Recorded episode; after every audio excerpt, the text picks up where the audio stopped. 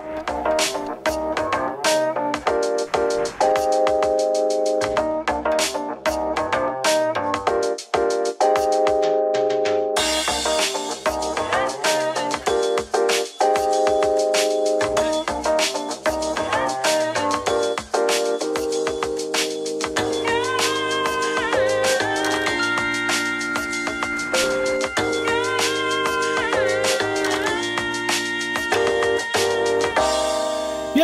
acompanha o podcast Giro do Litoral. Hoje, 12 de setembro, segunda-feira, né? Chegou mais um dia de uma super entrevista. E hoje o principal assunto vai ser política. Mas vamos falar também muito de saúde, porque, Grazi, estamos recebendo aqui uma pessoa muito querida do nosso litoral, que é, eu posso dizer até que é minha amiga, inclusive, a doutora Valéria. Você conhece, Grazi, a doutora Valéria? Sim, conheço a doutora Valéria, nascida em Francisco Beltrão. Sensacional. Isso, seus pais são aqui do litoral de Antonina. Ela que fez faculdade de enfermagem na Federal aqui do Paraná. E também depois fez medicina em Bragança Paulista. Ah, mas que bacana, É, então. isso mesmo. Então, com muito carinho, nós vamos receber já a, doutora Valéria e eu queria até já dar meu boa noite. Boa noite, doutora, tudo bem? Boa noite, boa noite a todos. Boa né? noite, Obrigado boa pela noite. apresentação aí. E estou aqui à disposição. Vamos Beleza, conversar então. bastante. Aqui vai ser assim: nós vamos fazer algumas perguntas, eu, a Grazi, vamos também comentar os assuntos que a senhora tem aí a apresentar para toda a nossa região. E os comentaristas aqui do nosso comentarista oficial, o Alex Jacomel, que vai estar, né? À disposição. à disposição. Quero desde já agradecer a todos vocês que acompanharam, fizeram perguntas no nosso último encontro, que foi com o Paulo Martins, o candidato ao Senado. E então, meu agradecimento a todos vocês. E hoje, olha, é mais uma super entrevista com, com essa mulher que eu posso dizer assim, ela não tem inimigos, é muito querida aqui no litoral. E nós vamos começar, Grazi, então, já com, é, com o nosso bate-papo aqui. Tudo bem por aí, doutora? Tudo, tudo bem, tudo bem. É que tem gente que às vezes fica um pouco nervo- nervoso aqui de responder essas perguntas ao, ao vivo. Mas assim, eu quero dizer, Grazi, que a, a doutora, é, tô tranquila quem fazer as perguntas para ela, porque ela é uma mulher que tem um relacionamento fenomenal com a mídia, sabe? É, jornais, se chamar na televisão, ela vai na hora. Não tem essa de, ah, vou ver. Se for rádio, ela vai também. E recebeu o convite aqui do nosso podcast, veio. Então, é, eu queria fazer a minha primeira pergunta, doutora. Como é o seu relacionamento com toda essa área da comunicação no litoral, de mídia? É, por que a senhora, pô, vamos dizer assim, não tem medo desse desafio? Chamou, você está lá e conta tudo. Porque eles são meus parceiros, né? São parceiros. Eu trabalho com saúde, eu trabalho com gente. Então eu tenho que dar informação sobre os meus pacientes, eu tenho que dar informação sobre os locais onde eu trabalho, tenho que dar informações para os locais, de, os serviços de saúde que eu represento como diretora. Já fui diretora do Hospital Regional, diretora geral, diretora técnica, diretora do, do, do SAMU também. Em Antonina já fui eh, diretora técnica, diretora clínica, mesma coisa em Morretes, diretora do hospital. Então, quer dizer, não tem como não ter um relacionamento próximo, né? Porque são, vocês são meus parceiros. Nós temos que trocar o tempo todo. E eu aprendi muita coisa com uma pessoa maravilhosa, que né, meu amigo de, do coração que teve um que foi de forma abrupta, que foi o Gilberto Fernandes. Ah, né? sim. O Gilberto é, é, nossa, meu parceiro de, de uma muito vida. teu amigo, né? Muito, muito Verdade. meu parceiro de uma vida. Ah, eu... Então ele me ensinou. Eu cheguei a coisas. entrevistar É. ele lá na Rádio Litoral Sul, onde nós temos um programa toda sexta-feira, meio-dia. E, e a gente já tinha até conversado na possibilidade dele participar do, do, do podcast que estava em assim estava em formação ainda. Mas, né, infelizmente não, não foi possível. Mas eu pretendo é, trazer a Jéssica aqui qualquer dia. Ela vai, Isso, isso, isso. vai mesmo. fazer aí um, um bate-papo co- conosco. Alex, e o, seus comentários de hoje com a apresentação aí da doutora? É, eu queria até, né, primeiramente agradecer a audiência, né, o pessoal que tem nos acompanhado, tem participado, interagindo bastante. Agradecer a doutora, né, por ter aceitado esse convite. A Grazi também por estar participando com a gente aí nos comentários. E assim, o intuito da gente é, é, deixar esse mês de setembro, né, Zé, é, especificamente para candidatos, é justamente para a gente conhecer um pouco quem é a pessoa do candidato, certo. né? Eu falei isso no, no último programa lá, quando a gente entrevistou o Paulo Martins, mas acabou que sendo um programa um pouco mais curto, não deu para a gente conhecer um pouco essa parte dele. Mas essa que é a intenção, né? A gente tem já, a gente sabe que credo, a gente sabe que que o programa geralmente os candidatos eles já têm uma agenda assim pré-formada para uhum. Falar sobre propostas, falar sobre partido, falar sobre Sim. como ingressou na política. Mas é interessante que o público saiba quem é a doutora Valéria. Né? A gente conversou 10 minutos aqui antes de, de, de, começar o programa e eu já pude conhecer um pouco mais da senhora. E até aproveitar assim para reforçar, né, Zé? A gente havia prometido para o pessoal que nos acompanha que agora, esse mês de setembro, todos os nossos programas do mês de agosto já estão disponíveis em áudio, né? Pela plataforma Spotify. Então, quem não tem é, tempo de assistir-nos, que possa nos ouvir, né? Esse programa, inclusive, vai estar disponível, né? A partir da terça-feira. Então é isso aí. É isso aí. Para você que está acompanhando aí, né, da, de sua casa ou através do celular, essa figura que está aqui toda de rosa na minha frente é a Grazi Veríssimo, ela é locutora lá na Rádio Litoral Sul e sempre acompanhou o podcast. Ela fala, ah, um dia eu quero ir lá, um dia eu quero... E, eu, né? Tem, tem programa certeza. lá, né? Quer, quer ela falar tem sobre o teu programa? Posso falar? Pode falar. Eu faço um programa lá todo sábado, das 4 às 8 da noite. Quatro horinhas Isso, se chama Happy Hour. É um programa assim bem eclético sobre é, novidades, qualquer tipo de música, é bem eclético mesmo. Eu tô lá. Quem quiser acompanhar também, Legal. fico muito feliz. Beleza, então. Então, agora sim, vamos começar com a nossa entrevista. Então, vamos lá, doutora. Quais são as suas propostas? Ah, calma, não, não, ainda não. não assim, já assusta ela. É, vamos começar, então, falando sobre esse lado né, de, de, da tua formação que de repente pode até ser curioso para mim, né, com o que você vai responder, e eu gostaria que todo mundo que te acompanha, principalmente aqueles que aqueles jovens que de repente, ah, eu não sei ainda qual carreira vou escolher, vou trilhar. Eu gostaria que a senhora falasse, por que de tantas profissões, né, escolheu estudar medicina e, e todo esse tempo tem é, batalhado nessa área, ajudado muitas pessoas, né, que a gente sabe. Mas essa, essa era a primeira pergunta que eu queria fazer, né? Por que, por que escolheu se identificar com essa profissão? Então, Zé, eu não escolhi nada. Escolheram por mim. Sério? Né? Eu era uma, uma menina bem peralta, sabe? Eu, eu morava em Antonina, adolescente, eu adorava um carnaval, me acabava no carnaval até amanhecer o dia. Meu pai atrás de mim dizia: Meu Deus, essa menina não vai ser nada na vida. E daí eu fui fazer segundo grau em Curitiba e acabei reprovando por falta em educação física. Hum.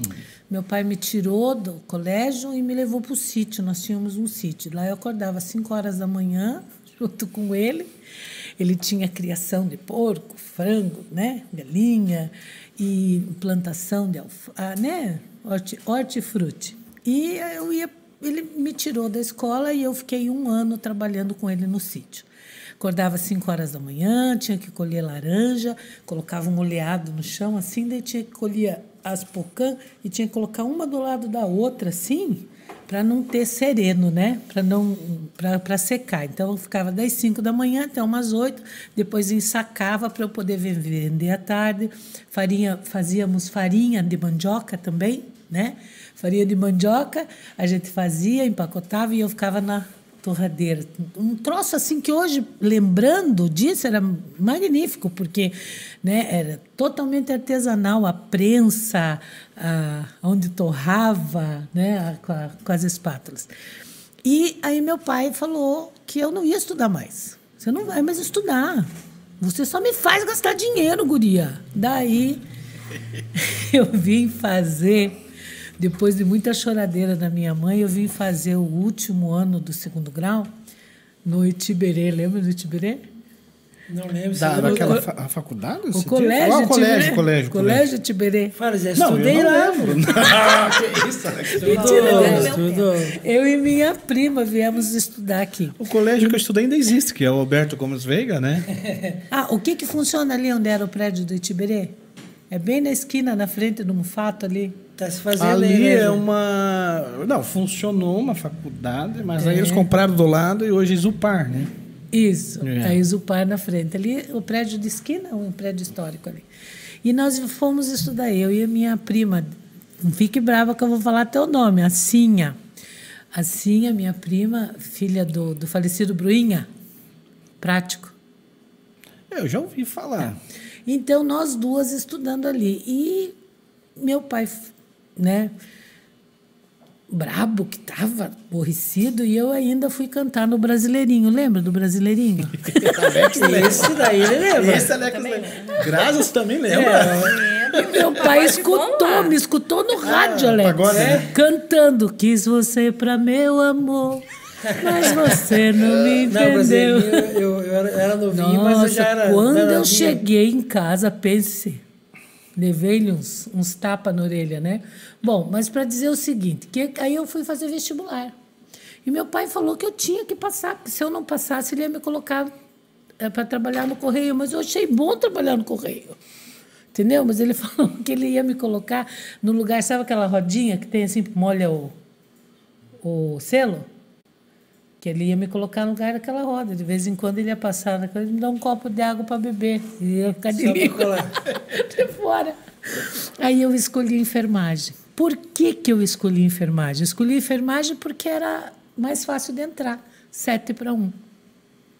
E eu era a filha mais nova, né? Depois de 10 anos de diferença, ou seja, era a temporão a mais mimada de dentro de casa, e fui fazer uma faculdade de enfermagem.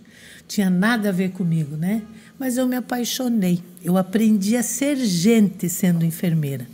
O meu mundo virou de cabeça para baixo, porque fazer uma faculdade já é bom, né? Porque a tua mente expande, o conhecimento explode na tua cabeça, que é uma coisa que muda, muda a sua vida. A faculdade muda a sua vida. E dá de cara com toda essa esse compromisso com alguém, né, com essa responsabilidade com alguém, porque enfermagem é não é tratar, é cuidar no leito, né? É, ver, ver, ajudar, acompanhar, orientar, supervisionar é uma é uma profissão maravilhosa, é realmente um sacerdócio. Então ali eu me apaixonei pela saúde. Ali eu me apaixonei pelas pessoas e ali eu aprendi a ser gente. Eu mudei, mudei completamente. Aquela menina mimada não existia mais. Ali que a senhora descobriu o sentido mesmo. O né? sentido das coisas. Aí, durante a faculdade, eu desenvolvi algumas outras coisas que foi porque eu queria ser música, né? Eu queria cantar. Eu queria ser artista. Vou ser artista disso, né? Mano, o Eu já vi, eu já vi alguns vídeos seus cantando, mas é, eu pensava que fosse assim, só, né? Esporádico, que não fosse. Que você tinha. É que você. É tão sério que você tivesse já trabalhado isso no, no passado. É, era um desejo, era uma, uma, uma grande vontade, né? E Você não chegou a participar desse pagodão que tem dos médicos aqui no litoral, né? Não, não, ainda não, não. Aí depois que eu entrei na faculdade, que eu fui fazer faculdade de, de enfermagem, aí eu aprendi, comecei também a exercitar o lado político, né? Sempre presente nos centros acadêmicos. Aliás, fui a fundadora do Centro Acadêmico de Enfermagem da Universidade Federal do Paraná. E aí começou toda uma, uma história também de Ah, então a já doutrinação, incomodou né? muita gente lá atrás. de doutrinação. acadêmico, Né? né? Terminando a faculdade de enfermagem, eu fui trabalhar no interior do Paraná, no, em Francisco Beltrão, onde eu nasci, no Hospital do Walter Pequac, também um nosso um grande político, né? Ele era, existiam dois partidos, né? A Arena e o e o, o PMDB. Meu pai era Arena e ele era PMDB, mas eles eram oponentes políticos, eles não eram é, não tinham como é que eu vou? Né, tipo Lula e Bolsonaro, assim. Mais ou menos. Mas se respeitavam bastante. Eu fui trabalhar com ele e ele fazia uma doutrinação mesmo. Ele gastava uma hora do dia comigo falando em política. Né? Ele sofreu muito na época da, da ditadura, perdeu um, tinha um olho de vidro. Então, eu, foi uma pessoa que eu aprendi muito, o Dr. Walter Pequá, e hoje o Hospital Regional do Sudoeste tem o nome dele, era onde eu trabalhei. Eu trabalhei durante algum tempo no, no, no hospital do Dr. Walter e voltei para Antonina, porque o prefeito de Antonina, o Leopoldino, foi me buscar lá em Francisco Beltrão. Disse: Olha aqui, menina, você vai cuidar do teu povo, sabe? Você volte para lá. E daí eu vim para trabalhar em Antonina. Eu trabalhei na, no, no, hospital de Antonina como enfermeira. Na época tinha uma carência muito grande de médicos, não tinha mesmo. Então era gente que acabava comandando o plantão. Isso há 30 anos atrás, né? Acabava. Eu trabalhei com o doutor, doutor Maia, Carlos Eduardo Maia, que é um grande médico de Antonina, uma pessoa que as pessoas têm muito respeito, e trabalhei com ele com Geni, que é uma enfermeira também, que foi é esposa de Kleber, que foi prefeito de Antonina. Depois disso, o que, que aconteceu? Eu, quando eu passei na faculdade, eu passei em segundo lugar. Meu pai ficou muito bravo, porque ele jurava que eu não ia passar no vestibular. Aí passo em segundo, o homem, em vez de ficar feliz, por que, que você não fez medicina? você foi, passava, você passava. Eu digo, meu Deus, pai, você nunca está feliz, né? Nunca está feliz. Terminei a faculdade, ele começou uma campanha enorme para que eu fizesse medicina e eu fiz medicina. Meu pai é o meu grande mentor, a pessoa maravilhosa que tem no, no meu coração, me ensinou muitas coisas, me ensinou a ser política também, porque ele adorava política. Aí eu fui fazer medicina, ainda bem que eu gostei, eh, me apaixonei de novo pela, pela profissão, eu, só veio a complementar aquilo que eu aprendi na, na enfermagem. Mas veja bem, são profissões totalmente diversas. Sim. Totalmente. O enfoque é outro, um é cuidar, o outro é tratar. Ah, legal, foi bom. Até Gostou, nós, Zé, da resposta é, ou que mais aprendermos. Um... Eu quero ver os seus comentários sobre Não, tô tranquilo. Deixa, vamos deixar a Grazi aí. Fala, pode, fica à vontade. Pode, Grazi. Então, doutora, é, essa paixão surgiu graças ao seu pai, né? Sim, Eu sim. tenho certeza que lá no fundinho ele, ele já sabia já o, o que o caminho que a senhora ia trilhar. E uma pergunta, aproveitando a oportunidade, a senhora tem mais algum familiar que também foi para esse lado da, da medicina? Sim, o meu irmão mais velho, ele é médico, né? Foi vereador, acho que quatro pleitos na cidade de Atibaia. Então eu tenho mais um irmão médico também. Ele é obstetra. Olha que beleza. É de, de família aí o negócio. É. é, de família. Pai, o pai plantou isso, né? É, bom. É, o pai é poderoso. Beleza, então. É, nós estamos conversando aqui com a doutora Valéria de Antonina e que é pré-candidata a deputada federal nessas eleições. É, doutora, então, antes de nós falarmos sobre a política 2022, eu não posso deixar aqui de destacar sobre a tua, a tua passagem como vice-prefeita de Antonina, né? Muita gente que é de Antonina e está acompanhando aí é, sabe que a doutora Valéria foi vice-prefeita na gestão anterior lá do meu charado Zé Paulo. E eu gostaria de saber o seguinte: mesmo que é, quatro anos parece que passa rápido, uhum. mas eu acredito que você deixou um legado também como vice-prefeita e conseguiu fazer suas realizações e atender. É, atender algumas pessoas que necessitava. Eu, eu até estava lendo algumas coisas tuas ali. Vi que uma vez parece que o, o houve lá um, uma situação com, com, com o prefeito que o pai tinha morrido, alguma coisa assim.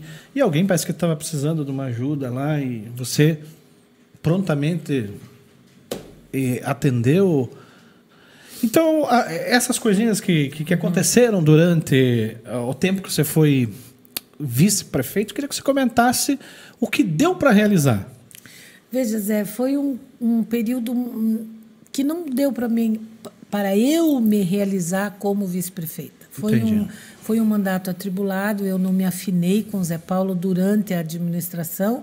Ele tinha um pensamento, eu tinha outro, né? Então, e isso hoje eu analisando friamente, eu não faria igual, não me arrependi, mas Entendi. não faria da mesma forma. Eu agiria de outra forma. Eu entrei numa prefeitura onde eu não, não tive ajuda de nada, não tive subsídio, abri mão dos meus salários, nunca peguei uma diária. Eu fiz aquilo que eu imaginava que era o melhor. Entendeu? Que eu sempre imaginei, eu vou lá e não vou dar despesa, eu vou ter o meu salário do SAMU, eu vou receber ele, recebi um ou dois salários, devolvi, né? devolvi integralmente aos cofres públicos, nunca pedi uma, uma diária de gasolina, uma diária de viagem, eu fiz tudo isso. É, mas eu não consegui me realizar. Eu acho que a maneira como eu imaginava era utópica. Não que ser honesto é utópico, até é Aham. né, no nosso país. Não que ser honesto seja errado, mas a gente não pode ser tão radical ao ponto de não ver De que fechar o mandato, diálogo, às de vezes, né? fechar o diálogo e não ver que o mandato é feito para se executar coisas, né? Então a maneira como eu fiz, como eu fiz as coisas foi irreal, irreal porque ninguém estava preocupado se eu não recebia subsídio. Ninguém estava preocupado para ver se eu abri mão do salário, não. Ninguém estava preocupado se eu abri. Todo mundo questiona, que é isso. Mas quando acontece, não faz diferença nenhuma. Entendeu? As pessoas querem obter coisas, as pessoas querem ter benefícios. O fato de eu ajudar essa pessoa eh, que, que, que estava adoentada, que precisava de uma ajuda para uma transferência, isso eu fazia e faço todos os dias. Esse é o meu legado. Essa é a minha obrigação. Só não faço quando a gente não, não tem como mesmo resolver a situação. Mas uma palavra amiga, passar a mão no telefone, saber como está passando a pessoa, né? É, tentar melhorar aquela coisa, isso a gente sempre faz. Mas as pessoas querem alguma coisa, querem tirar, porque assim, o fato de você não aderir à corrupção, ela já começa lá dentro da sua casa. Quando você não faz as coisas erradas no seu emprego, quando você leva vantagem em cima. Então, são pequenos, mas a nossa cultura é diferente. As pessoas querem usufruir de alguma coisa durante, durante o teu mandato. E eu, eu acho que a melhor coisa que eu fiz durante o meu mandato foi trabalhar com a turma do litro em Antonina. O que, é a turma do litro? É uma turma de pessoas, um, grupo de pessoas que, que vive. é, usuário de drogas, dependentes químicos, etilistas crônicos, que foi essas pessoas que eu trabalhei durante esse período. Infelizmente, meu projeto não vingou, que com a minha discussão com o prefeito, eu perdi aquelas facilidades para fazer o projeto. Que o projeto do morador de rua, ele tem que ter, tem que ter eh, abraçado por várias causas, né? Pelo setor da, de, de saúde mental, pelo por tudo. Você tem que ter social, tudo, né? tudo. Você tem que ter trabalhar sozinho, conjunto, trabalhar em em conjunto. conjunto, trabalhar sozinho não vinga, porque você não consegue dar todo esse aparato que eles precisam. Que hoje eles estão bem, amanhã eles caem de novo, né, na, na bebida, na droga. Aí você tem que ir lá resgatar de novo e trazer. Você tem que ter muita paciência. Mas foi, acho que o melhor que eu fiz é esse projeto. Depois, é claro que com outro nome, com outro jeito, ele acabou vingando de uma forma ou de outra. Né? O que foi melhor que eu fiz foi a minha passagem pela, pelo serviço social. Ah, legal. Dentro de, de Antonina. E, Eu- assim, antes, antes da, da- desse desafio de, de ter se tornado vice-prefeito na, na gestão anterior, é, a tua participação política, assim, foi a primeira vez que você se envolveu com a política ou você já tinha se envolvido Não, não, não. em outras ocasiões? Outra- eu fui, em Antonina mesmo, eu fui candidata a vice-prefeita do Kleber, que era um prefeito que terminou seu mandato e no segundo mandato tentou reeleição, mas não conseguiu. E eu fui candidata a, A vice a dele. vice dele. Mas como candidato a vereador, alguma coisa? Não, não, não. Sempre eh, como vice, não fui como a vereadora. Né? Sim.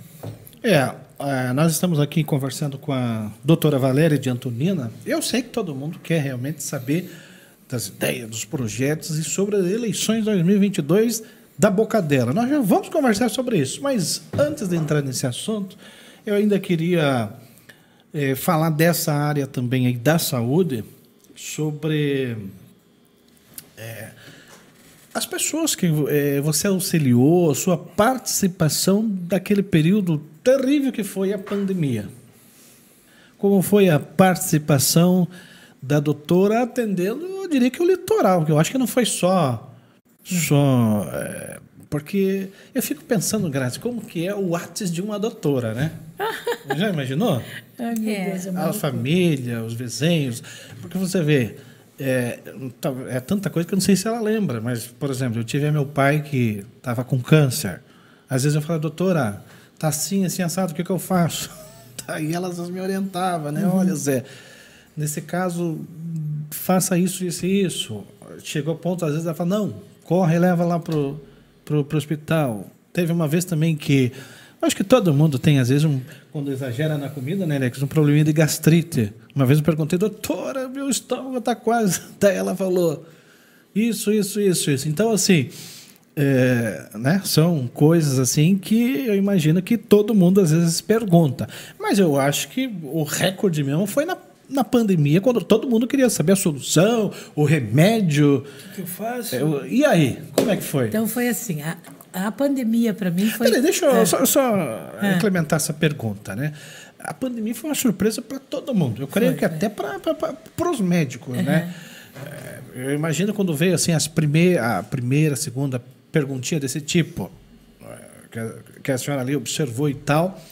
E quando foi que começou assim a vir uma massa de perguntas que eu falei, assim, meu Deus, realmente estamos numa pandemia. E agora? É, veja bem, a pandemia, eu enfrentei a pandemia, eu tinha tido um acidente no México e Foi perdi, na- na- na perdi, época? perdi o movimento do- das pernas, não sentia nada do umbigo para baixo, estava de cadeira de rodas. Eu fiz a cirurgia, daí comecei fisioterapia, comecei a andar, mas ainda de cadeira de rodas eu voltei a trabalhar e fui trabalhar em Matinhos, Matinhos. E saindo de Matinhos, eu sempre vinha, dava uma volta, entrava por dentro de Morretes. E entrei em Morretes, o, o dono da empresa que prestava serviço, Valéria, pare, pelo amor de Deus. Você tem que vir trabalhar com a gente. Eu falei, pelo amor de Deus, nós estamos numa pandemia, estamos entrando aí. Porque foi o que aconteceu. Foi um belo domingo, não vou te dizer a data, que eu tenho problema com data. O que, que aconteceu? Um belo domingo veio uma, uma orientação do governo federal para que houvesse a estrutura, que cada município fizesse a sua estrutura para atender exclusivamente Covid. Que a situação estava caótica. Ou seja, veio lá de Brasília, do governo federal, através do nosso governo, do, do nosso presidente Bolsonaro, a preocupação de se ter um ambulatório exclusivo para a Covid.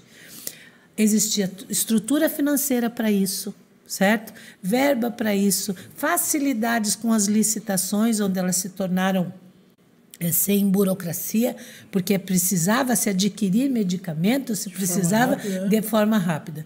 Então eu fico meio chateada quando alguém fala que o nosso presidente não omisso foi né, omisso. pessoal? Não, não porque o start veio deles. Então da noite para o dia a gente teve que montar essas estruturas e foi montada uma estrutura em Morretes, foi muito bonitinha, muito simples, mas muito eficaz, sabe? É, em Morretes, com medicação e, e tudo mais. Então nós começamos a trabalhar. As pessoas, as pessoas estavam desesperadas, mas os médicos também, porque nós estávamos en- encarando uma, uma doença que a gente não sabia a história natural da doença.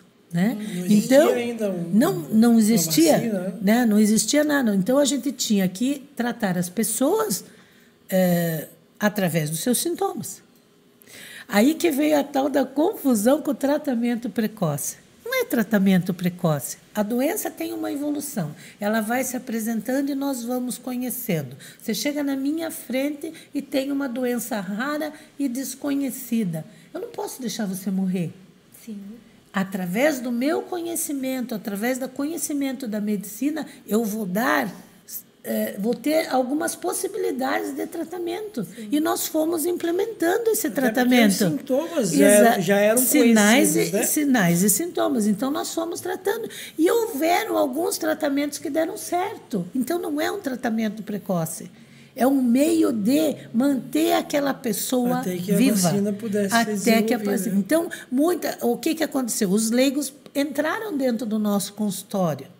A imprensa entrou dentro do nosso consultório para dizer como é que tinha que ser e nós não podíamos falar nada, porque o que eu trato com você dentro do meu consultório só diz respeito a mim e a você. É, justamente. Entendeu? Eu tenho essa situação com meu paciente, meu paciente está passando isso, isso, isso, ele tem uma doença pregressa, ele é hipertenso, ele é diabético, ele não é nada, e eu tenho que tratar. Eu não posso deixar. E é claro que o que você lança a mão é, um, é, é né, uma, uma, uma infecção viral. Eu tenho um antibiótico, eu tenho um corticóide, então eu vou, vou fazendo de uma maneira com que as pessoas não morram, né? A gente não podia fazer isso. Então, quando você fala do WhatsApp, eu amanhã, bom, amanheço até hoje, né?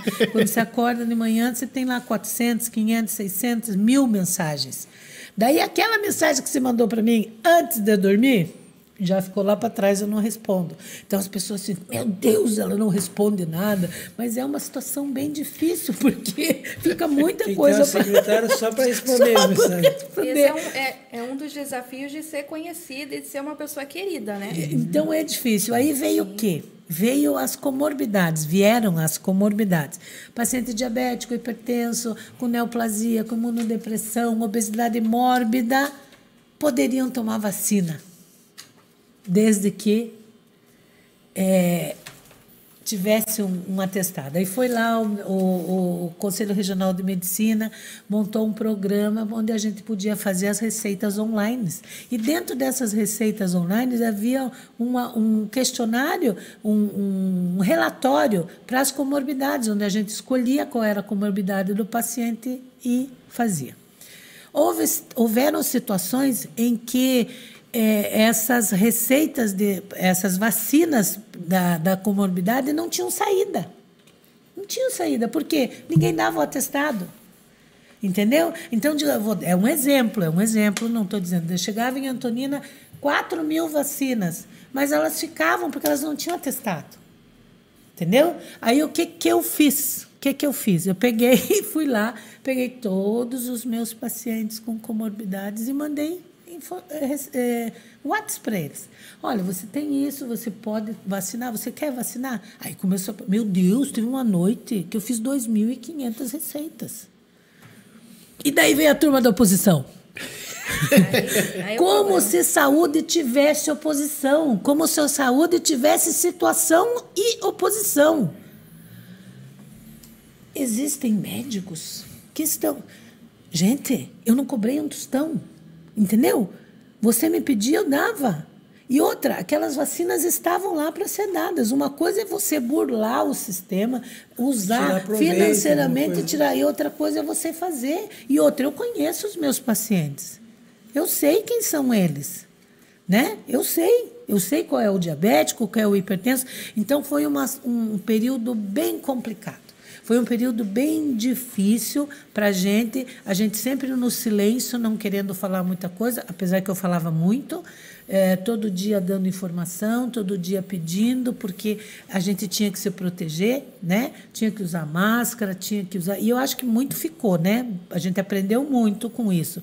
As normas de higiene voltaram com tudo, a gente está aprendendo. Ficou mais, mais perto, né? né? Então eu fazia vídeos e áudios todos os dias, de manhã, de tarde, a gente sofria com aquelas famílias é, que perderam os seus entes. Morretes foi uma coisa muito boa, porque a gente tinha, tinha medicação para dar, tinha exame à vontade, sabe? Então, eu trabalhava bem. A mesma coisa Matinhos, onde eu trabalhei também, onde eu trabalho até hoje. Então, foi um período bem difícil. Bem difícil, onde a gente teve que usar de muita coerência. Muita coerência. Bacana. Nós estamos conversando aqui com a doutora Valéria, que é, é uma querida aqui da nossa, da nossa região, e agora estava falando um pouquinho sobre esse período aí da, da pandemia. Graças, você tinha mais uma pergunta também, né? Sim, vou fazer uma pergunta aqui muito importante, ó. Qual a importância para a senhora doutora do piso salarial da enfermagem? E já vou fazer uma logo em seguida, duas em uma, tá? Tá. Que avaliação que a senhora faz da suspensão do piso da enfermagem pelo ministro Barroso? Eu acho que esse indivíduo, né, com todo o respeito que eu tenho à pessoa e aquilo que ele representa, ele não tem noção do valor que é né, a classe de enfermagem, né? Quando eu falo em enfermagem, eu falo do técnico e do enfermeiro. São pessoas, eu já falei que eu também sou enfermeira, são pessoas que cuidam das pessoas. Não tem, não tem cabimento receber um salário de dois mil reais, né? Dois mil reais não sustenta uma família, pelo tanto que eles trabalham, né? Não tem, não tem razão de ser, não tem, não tem cabimento ele não aprovar. Eu, por quê? Ele pensou nas instituições, ele não pensou nas pessoas, né? Que as instituições teriam que desembolsar esse dinheiro, esses, esses valores de pronta, mas ele não pensou nas pessoas. Ele não, ele não pensou o quanto é importante para a enfermagem ter esse salário. Porque quando você fala, você acha que o enfermeiro recebe um absurdo, e não é. O piso foi quanto? 4 mil e alguma coisa, né? Isso aí. Então, quer dizer, ele não pensou nas pessoas, ele defendeu mais uma vez uma classe que já está mais do que defendida, né? Eu acho que é o que lute para poder pagar o salário desse povo, né? Porque eu acho que tem tanto subsídio para o SUS, tem tanta coisa que pode, pelo amor de Deus, vamos pagar esse povo. E que bom que todas as pessoas fossem remuneradas de, de uma forma de uma forma decente, né? Que as pessoas pudessem ter um salário digno. E eu não entendi o, o que, que ele pensou. Quer dizer, eu já entendi, né? Já falei que ele defendeu o empregador e não o empregado. A senhora fez uma campanha bacana, bacana lá sobre a vacinação. Uhum. Que eu acompanhei no Facebook. Mas, e a senhora se vacinou? Vacinei, tô na quarta dose já, tá louco? Como que não? Não vou me vacinar? Ah, né? sim, sim. Outra coisa que falam contra o Bolsonaro, né? Eu sou Bolsonaro. Mas tomou Poxa, vacina? Eu também tomei. Eu tomei vacina e tomaria de novo. Não tem cabimento, né? É uma memória imunológica. Como é que você não vai tomar? E tá agora está aí o problema com as crianças, né? Que as crianças não tomaram, que está pegando são Muita as crianças. Muita gente também não tomou sequer a primeira dose. É, eu, já mas... tô, eu já estou indo. Alex tomou? É, não, tem que tomar, tem que tomar. Tá certo. Doutora, só reforçando também, é. atualmente, hoje, sim, hum. a senhora atua em Paranaguá, né? Pelo que a gente conversou. Paranaguá, SAMU, né? eu sou funcionária do SAMU, concursada do SAMU, fundadora, estou lá já há 10 anos e trabalho hoje atualmente em Matinhos também na UPA Praia Grande e em alguns postos de saúde. De forma terceirizada em Matinhos e de forma concursada no SAMU. SAMU né, é Consórcio Intermunicipal de Saúde do Litoral, é o CISLIPA e o SAMU está albergado dentro do CISLIPA. Tá né? certo. Então vamos lá. Vamos agora então falar do. Não vai perguntar, doutora, qual é a sua expectativa com a Copa do Mundo? Vou também, essa também. Mas daqui a pouco tá nós fizermos no. Quando chegarmos no ping-pong. É. Agora, antes de nós entrarmos na candidatura, eu gostaria de falar também é, sobre esse teu lado é, patriota que a senhora tem e que todo mundo, ao né, olhar para a doutora Valéria, já se identifica é, com o patriotismo que há em você. É, como que nasceu, como que despertou esse, é, vamos dizer assim, esse mover patriota da doutora Valéria? Ah, porque, eu estou perguntando isso porque desde a sua campanha já de prefeita, você já uhum. usava as cores do Brasil, tinha orgulho, sempre né, brigando, lutando pelo Brasil. Inclusive, se eu não me engano, você já esteve como presidente, né? Estive, estive. Que legal, hein? Veja bem, ser patriota é amar o Brasil, né? Ser patriota é amar o país que, que nós vivemos. Não existe país melhor do que esse. Um país imenso, cheio de pessoas felizes, né? O carnaval é a, é a réplica do que é o, o brasileiro. As pessoas são realmente felizes. Não tem como aprisionar um povo desse. Né? Não tem como não ser democracia com um povo desse. As pessoas, elas pensam o que bem entendem, falam o que bem entendem, é que dentro eu, eu, gostei, de uma responsabilidade. Eu gostei, doutora, que a senhora sempre mostra o lado, vamos assim, o lado do que a senhora é e pronto, sempre de forma muito verdadeira. É, por exemplo, assim, tem, tem pessoas que são esquerdopata da última, do último é. grau, mas quando chega uma eleição, se esconde num partido mais light para tentar enganar o eleitor, é. como também tem bolsonarista que ele só é na época da eleição. Vai para vereador prefeito, daí se esconde. Ah, uhum. é. E você não. Até uhum. na sua campanha de prefeito lá mostrou quem você era, que era patriota, e sempre foi assim. Sempre, foi, sempre foi, foi assim. candidata assim. pelo Patriota? Pelo Patriota também. Não, Nós tivemos vamos um até destacar que quando eu falo patriota aqui, no caso da doutora, são duas situações desse patriota. Patriota de coração. Ela é patriota de verdade, de amar o Brasil, de ser patriota, e também é patriota de ser filiada ao Partido Patriota. Partido Patriota. E se eu não me engano, tem um cargo importante lá, né? É, eu sou coordenadora do Litoral, presidente do Patriota em Antonina e coordenadora do Litoral do Patriotas, né? E Assim, nós tivemos um problema sério, né, Zé, no Patriota, que foi a tentativa de entrada do presidente no nosso partido. É, ele era para ser o candidato era, por lá, né? Era para ser o candidato para lá. A, a, as lideranças do partido se desentenderam e o nosso, nosso presidente não veio para o nosso partido. Houve uma demanda, uma saída muito grande de pessoas do Patriota a custas disso, que foi junto com o presidente para, PL, né? para o PL. Eu, eh, eu sofro algumas críticas, sofro algumas críticas das pessoas de eu não ter ido ao PL. Mas o meu raciocínio foi o seguinte: primeiro, eu sou uma pessoa que teve mandato. Eu não posso ficar pulando de, de galho em galho. Eu defendi uma bandeira do patriota menos de dois anos aí numa, numa eleição. Eu não posso partir para uma outra bandeira.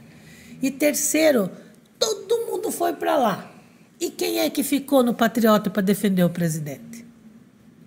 né? Então você ficou com essa missão. Eu fiquei com essa missão, né? Quando a senhora foi, foi, foi vice-prefeita, você não estava ainda no Patriota? Não, não. Eu, eu entrei na, na, prefeitura pelo PTB.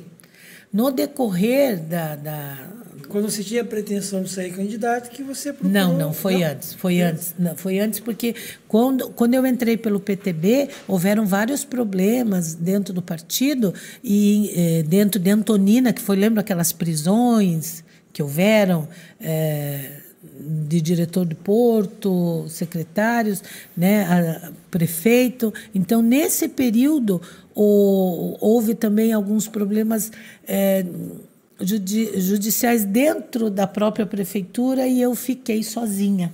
Eu não fui assim amparada pelo partido. E eu saí do partido e fiquei cerca de um ano sem partido. Saí e fiquei sem partido, vice-prefeita sem partido. Daí eu ingressei no Partido Patriota a convite de uma amiga, que é a Roselene Barroso, que era na época irmã do presidente do, do, do Patriota. Aliás, minha amiga até hoje, quero, desejo tudo de bom para ela na candidatura. Do presidente de, de, a nível de Estado ou nacional? Nacional, nacional? nacional. Então, dali eu ingressei, acho que foi 2017? Não, 17 que eu entrei no, no Patriota. E dali não saí mais. Fiquei, me mantive no Patriota.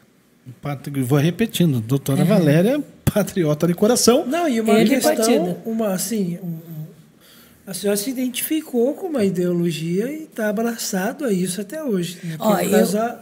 o patriotismo do, do patriota. o problema bem, que eu... nós temos sério hoje em Paranaguá, né, você vê, quem são os candidatos que nós conhecemos que se candidataram há quatro anos atrás e que hoje ainda continuam vestindo a mesma camisa. Então, é isso é importante. Agora, você veja bem, eu acho que ser partidário é muito importante. Né? Eu acredito que a política move o mundo, a política é um meio de transformação social e ter um partido, estar num partido, abraçar uma ideologia é muito importante. Porque uma eleição ela não é só ganhar ou perder, ela é plantar semente. Né? Você tem que exprimir aquilo que, que você sente, aquilo que você pensa, e é numa vez, duas vezes, três vezes, e várias e várias candidaturas. Algumas você ganha, outras você perde. Às vezes você mais perde do que. Mas você ganha muito em. Você em, quase em... falou a frase da, da, da, Dilma aí, né? Deus o livre. a Dilma, ela não tinha sentido. Então, o que, que tem que fazer? A gente tem que continuar, tem que mostrar. Sim, sim, é, é, eu fui aluna é um do Enéas. a longo prazo, né? É. As pessoas acham que. Eu fui aluna do Enéas, né? Uhum. Então o Enéas era muito disso, de plantar semente, de mostrar para a gente a importância das classes sociais, o que, que a gente tem que defender, e não é porque nós somos de for, direita. Se ele tivesse nos dias de hoje e tivesse que escolher entre ele e o Bolsonaro, assim. Eu escolheria ele. Acho que é ele. Aquele, ele, ele porque viveu Bolso, numa época é, diferente, né? né? Mas Bolsonaro também segue ele, né? Bolsonaro uhum. foi muito próximo a, a, ao professor Enéas, né? O Enéas é uma pessoa, nossa, uma pessoa extremamente inteligente, culto. Ele conseguia passar para a gente muitas informações. Ele dava Deixou, um curso de cardiologia. Sementes, né? É, às vezes ele, dava... ele era taxado até como como louco, como né? louco, né? Mas ele tinha um, uma visão futurista até, né? Ele dava um curso de eletrocardiograma Sim. em São Paulo, no Hotel Danúbio, onde eu ia assistir as aulas dele, e não era só eletro, sabe? Ele, des, ele destinava um pedaço para a, a doutrinação, onde a gente, porque o médico em si ele é bitolado, né? Você sabe aquela história, né? O médico acha que é Deus, o juiz tem certeza, né? o juiz tem certeza. É o que está acontecendo nos dias de hoje, inclusive, né? Então, Mas, é, doutor, agora sim, vamos começar aos pouquinhos a entrar nessa parte política, é, que é o que todo mundo quer saber. E eu vou começar dizendo, destacando o seguinte: é, na eleição de Antonina, você pontuou praticamente ali terceira colocação, né? Sim, mas eu, eu fiz muito pouco. Mas, mas é. ó, veja só, qualquer eleição, seja é, nacional, estadual, os três primeiros colocados sempre são os caras de destaque, ou seja, é, vamos dizer assim, é os caras. Então a senhora esteve nesse meio, né? Sim, Dos sim. os tops ali da, da lista os da, top da galáxia. É, das entrevistas é. e tal. Porque eu fico imaginando, né? Deve ser, né, Grazi? Tão complicado ser o último no, no, no, no numa eleição, né? Os últimos agora, serão os primeiros. Agora, né? Não, às vezes, nem, na eleição nem sempre é. É bem difícil, Grazi. Não, mas deixa, mas... Eu, deixa eu até aproveitar essa. O que, essa... que você vai falar? Assim, é, eu sempre falo, cara, que a participação do, do cidadão na política, é, eu acho que se todo ser humano tivesse essa consciência de de se envolver com a política a ponto de você exercer a sua cidadania, uhum. ainda que você não tivesse uma pretensão de ser um candidato. E eu acho que sim, que todos que participam desse pleito eleitoral, é, no meu ver, são pessoas que venceram. Porque eu sempre falo, não importa quem chegou primeiro. O importante é que teve, houve-se uma participação Nossa, é e as pessoas disputaram. Igual tem uma história do, de um cara que foi correr naquela corrida de São Silvestre, lembra? Se não me engano, acho que é 40 quilômetros que eles correm, né? Por aí. E aí tinha um cara que ele tinha uma deficiência, uma certa deficiência, e ele chegou, óbvio, em último lugar, né? Por ele ter essa certa deficiência. Aí um repórter chegou para ele e falou assim, cara, o que, que você sente, como que você se sente por ter sido derrotado, por ter chegado em último lugar? Ele falou, eu? Derrotado é aquele que tem duas pernas boas e não correu. E de uhum. fato ele participou, participou e foi é até o final. Então eu acho como a doutora falou, a participação política é uma, são sementes que a pessoa planta, que lá na frente, uma hora ela vai florescer. Né? Não é porque as pessoas participam, não chegam de repente no lugar que ela almejou, que você vai parar por aí. Né? O simples fato da senhora ter esse trabalho humanitário, né, de estar envolvido com a medicina, com a enfermagem, de ter esse certo interesse na política, às vezes serve até como motivação para que outras mulheres que né, sim, não, não, não têm esse interesse, não querem nem saber de fato passem a fazer parte, né? Não, às vezes não como candidato, mas o simples fato de você exercer a sua cidadania já é um fator principal. Eu conversava com o Zé há um tempo atrás, eu falei, Zé, nessa, nessa polarização de de Lula, de Bolsonaro, de não sei quem, a gente foca muito o candidato uhum. a presidente e esquece que, no meu ver, na minha opinião, os cargos principais são os candidatos a deputado federal e estadual.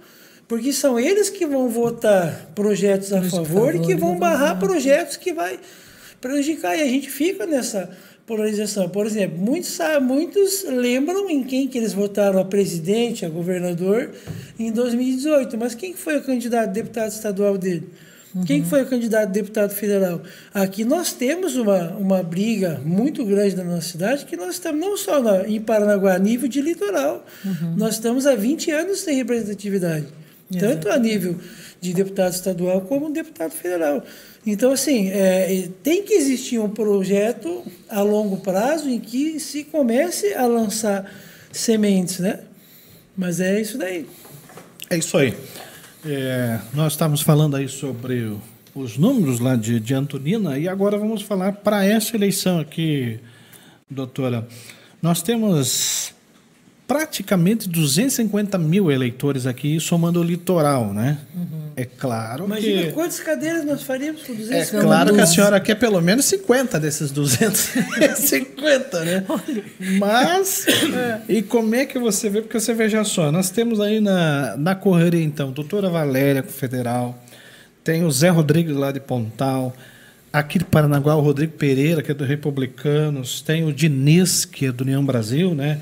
Márcio da União do PROS, tem também a Roselaine Barroso, que está no PL, né? A Cirleide, da, que tem residência na Ilha do Mel, no PSD, do Ratinho. E tem também o Maranhão, pelo PSB, né? PSB, nossa, eu, E o doutor Farid, que tem né, um uhum. conhecimento ali, na, acho que a esposa dele, se eu não me engano, mora ali em, em Antonina. Uhum. É os nomes que eu lembrei. Talvez tenha até. Tenha... Mais, mais, uma, mais. mais uma parte para mim Opa. comentar algo a respeito disso. Assim, vale. doutora, não, não me referindo ao seu caso, que né, estou conhecendo uhum. a, a, senhora hoje, dá, pelo, pelo bate-papo nosso, dá para ver que as tuas intenções sempre foram das melhores, principalmente no seu envolvimento com a política. Mas a gente tem um problema muito sério também, porque assim, muitas pessoas querem, não querem ser usados é, pela política para beneficiar pessoas, querem usar a política para se autopromover. E a gente tem um problema sério que muitas pessoas saem candidato por partidos Sim. diversos, sabendo que não tem chance, que não tem, né, que, que não vai chegar a lugar nenhum, pensando daqui a dois anos, né, pensando em talvez ter uma votação expressiva para poder, dentro disso, ter algum cargo de assessor, ter uhum. algum benefício do partido, fazer uso do fundo eleitoral, né, do fundão, e uhum. isso acaba que impedindo que aquele que está na luta, que está buscando, que quer fazer, uhum. né, é, quer usar a política para fazer o bem, quer ter um cargo a nível de deputado federal para poder contribuir, não consiga se eleger, porque fica fracionado. Você vê, 250 mil eleitores Dividido. a nível de eleitoral.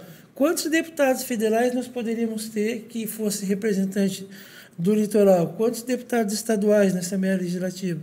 E aí o que, que acontece? Fica tudo fracionado, acaba que ninguém elegendo ninguém. Uhum. Né? Os partidos, de fato, fazem coligações, acaba que, a, que um candidato aqui tendo uma votação expressiva não se elege por conta do coeficiente eleitoral. Porque se ele, se todos se abraçassem no sentido de não, uhum. vamos, vamos pegar aí os políticos do litoral, uhum. vamos todo mundo abraçar a mesma causa, vamos lá, o patriota, seja o partido que for, vamos sair todo mundo candidato pelo patriota, aquele que fizer mais votos dentro do coeficiente eleitoral é justo que seja o representante em Brasília. E isso não acontece. Por é. quê? Pela vaidade de algumas pessoas, né? É, hoje em dia não existe mais coligação para para a eleição. Né? Existe uhum. uma coligação que você faz com o senador, que faz com o presidente da República, pra, no sentido de apoio. Esse voto não vem mais. Não é proporcional, e eu, né? É, e eu acredito, e assim, os partidos, eles, como por exemplo, o meu partido é um partido pequeno, nós vamos fazer uma legenda. Uhum. Nós não vamos fazer mais do que uma legenda. Né? Então, o que, que acaba acontecendo? Os partidos vão, acabam lançando uma chapa pequena, onde obrigatoriamente algumas mulheres do partido têm que participar. Para ajudar a contribuir para a que contribuir tenha uma cadeira. tem uma cadeira, que é o nosso caso, é o caso do, do Patriota. Patriota. Nós faz, vamos fazer um e quem vai subir é o que fizer mais votos. Né? Mas em relação ao litoral, as pessoas não se conversam. Não existe é, é, como é que é, fidelidade partidária, as pessoas não estão sempre naquele partido, elas, elas se, vão, se, vão, se, vão para o partido que for mais oportuno. Então, não existe uma conversa entre as pessoas, vão dizer, não, vamos sair quanto? Vamos sair dois, vamos sair um só. Não existe isso reforçando aquele determinado partido. Que é como você falou, você pensa na próxima eleição de prefeito, como é que você vai estar, o que, que você vai conseguir. Não se tem ideias para o litoral. Ou seja, por isso que o litoral não está representado. Não está representado porque não. Primeiro que nós. Quem, que- quem que vão ser os próximos políticos? Quem que está na ponta? Ninguém. Você não tem mais pessoas que estão aqui batalhando pelo litoral. Você tem pessoas que vêm de fora, trazem alguma emenda parlamentar, né? Não estou reclamando também, que bom que trazem, né? Mas dizer que nós estamos formando políticos, nosso litoral, não. Eu estive em Brasília, inclusive junto com a Roselaine, nós estivemos lá e, e nós não somos ninguém. Ninguém sabe sabe, das nossas necessidades. Os políticos que estão lá nos representando não nos conhecem, não sabem o que, que a gente está precisando. Então, tem que ter uma representatividade, né? É, te- você tem que falar sobre o litoral e de como é o litoral. E quem que vai falar? Quem está no litoral, quem trabalha no litoral. Quem conhece a necessidade, né? Quem conhece a necessidade. Veja bem, nós chegamos lá e fomos ver as possibilidades de, de- de trazer recursos na área social. Gente, tudo que era falado, tudo que era. Eu só lembrava da, da Ilha dos Valadares, sabe? Trabalhei lá um tempo. Tudo se encaixava. Quem é que sabe o que é a Ilha dos Valadares? Qual é o deputado federal que vai lá e sabe quem que é a ilha? Ninguém né?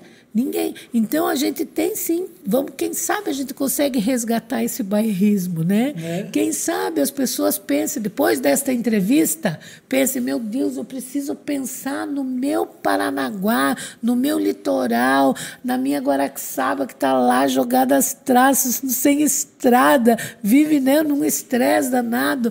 Vamos ver, quem sabe? Vamos apostar. É, eleitores que gostam muito da área da, da saúde, que gostam de votar na, naqueles que lutam pela saúde, provavelmente estão gostando já do, do teu discurso que está prontinho, doutora. É, para esses para esses eleitores que, opa, gostaria de ver essa mulher aí eleita, Zé. Como é que está o quadro do Patriotas nesse sentido ali de, de, de- votos, né? A senhora está dentro lá, tem uns 30 mais ou menos, né? Nós somos em 20 Tem algum federais. eleito já? Não. Aqui Federal? no Paraná não. Tínhamos o Roman, mas o Roman agora migrou pro, pro PL também. As chances, vamos imaginar assim, sem exagerar muito, O deputado federal hoje É um, é um. É. Nós vamos fazer um, acabei de falar. certo? tem, o que, tem que ter o que para eleger um 140. 140. 140 mil. Tá 140. deputado estadual? Tem o chapa ou só federal mesmo? Tem chapa também da, de estadual. Temos chapa também. Na, na- no estadual, acho que nós temos 42. 42. Mas Paraná. Paraná, Paraná. Estamos falando de Paraná. Vamos esquentar um pouquinho então. Ah. A senhora trabalhou firme e forte para eleger, para eleger o Carlos Massa Ratinho Júnior, né? Eh, Se arrepende de ter elegido ou não? Não, não me arrependo porque eu gosto dele, da pessoa Tá. dele. E Quando já está, eu e já escolhi- está, e É. vai votar novamente na reeleição? Então, quando eu escolhi ele, eu escolhi eu, eu Valéria. Ninguém, ele não me pediu. Não foi ninguém que- Ele não me pediu voto, ele não. Eu fui lá e eu resolvi. As pessoas falam muito, mas ele não te ajudou quando você foi candidata a prefeita. Você, ele não te ajudou quando isso. você- ele não te deu nada. Mas eu não pedi nada. Entendeu? Eu não pedi nada para ele. Não pedi cargo, não pedi nada. Não pedi absolutamente. Eu fui lá e votei porque quis. Eu vou dizer o seguinte: eu gosto dele. Aham. Eu sou simpática a ele, mas eu acho que ele tinha que ter sido mais arrojado. por ele ser jovem, sabe? Ele tinha que ser um arroz. Se você for analisar o que nós temos de litoral, né? De litoral, é, nós temos agora a orla de Matinhos, né? Eu gostei muito dele ser incisivo com as drogas, tivemos muitas prisões, aquela coisa toda. Mas eu sinto falta, uma coisa que eu sempre digo: no litoral existem pessoas. Nós não somos apenas uma operação verão. Né? Terminou a Operação Verão, nós temos inúmeras pessoas que ficam perambulando pelo litoral, dependentes químicos, pessoas com distúrbios psiquiátricos. Então, se lembra né, do rapaz esfaqueado perto da Pão e Vinho? Ou seja, a parte, nossa parte social, cadê? E na, e na comparação com, com é. o corrente dele, aí você vai com o ratinho, é isso? Não, eu vou com o ratinho. Verdade, eu vou com o ratinho. Opção, né? Não tem, nós temos que ir com o ratinho. Opção, né? Eu vou, mas eu, eu acho que a gente não pode, porque ele está com a eleição ganha, a gente deixar de reivindicar, né, Zé? Sim, a gente sim. não pode. Nós temos vários problemas no litoral. Né? A cultura é uma coisa importantíssima, a educação é importantíssima. A gente tem que ir com né, ser firme, as escolas têm que estar em bom estado, as professores têm que estar bem remunerados, a gente tem que estar cobrando isso. A segurança é muito importante, a gente tem que. Poxa, veja aí como é que está. Como está a segurança? E é no litoral inteiro. É tiro, porrada e bomba. Gente, eu estou lá, estou na ponta, eu estou na porta do pronto-socorro, estou vendo vítima, né, toda, vítima de ferimento por arma branca é, com evisceração. O cara levou uma facada que saiu tudo bucho para fora e está de tornozeleira. Né? As pessoas estão aí se viciando, usando drogas direto. E o que, que é isso? Isso é ociosidade. Você vai ver a idade das pessoas. Tem de menor até 25 anos que estão nessa vida. O que, que é isso? Isso é falta de oportunidade. É falta de oportunidade. Então, é não ver as pessoas. As pessoas que estão vivendo aqui. Nós não somos só uma operação verão. A, as nossas necessidades, elas continuam 24 horas por dia nos 12 meses do ano. Certo? Meu filho, meu filho está nos Estados Unidos estudando. Hã? Saiu de Antonina, onde ele vivia na frente só de um computador, e graças a Deus eu consegui dar visão de mundo para ele. Mas dar visão de mundo, quem tem visão de mundo? E para isso a gente precisa ensinar as pessoas, é preciso educação. A, a, a transformação pela educação ela não acontece num dia, não. Ela tem que ser feita diariamente. Quantas pessoas eu falo demais, né? Quantas pessoas que moram aqui na Ilha dos Valadares têm a oportunidade de ter uma qualidade de vida melhor? Não simplesmente de ali pescar, fazer o pirão de hoje e amanhã deixar pronto para ele. Entendeu? É isso que a gente tem que dar, gente. Olha a estrutura de saneamento. Qual é o único ponto que não é permitido banho no litoral? Hein, Zé? Antonina, não tem saneamento básico. E isso a gente pode consertar via governo federal. Então, a, a função do, do deputado federal é legislar, criar leis. Mas ele tem as emendas parlamentares. Toda a região é assim. O deputado de, do sudoeste do Paraná leva para o sudoeste do norte do Paraná leva para o norte do Paraná. E o litoral? Do sul leva para Curitiba. É.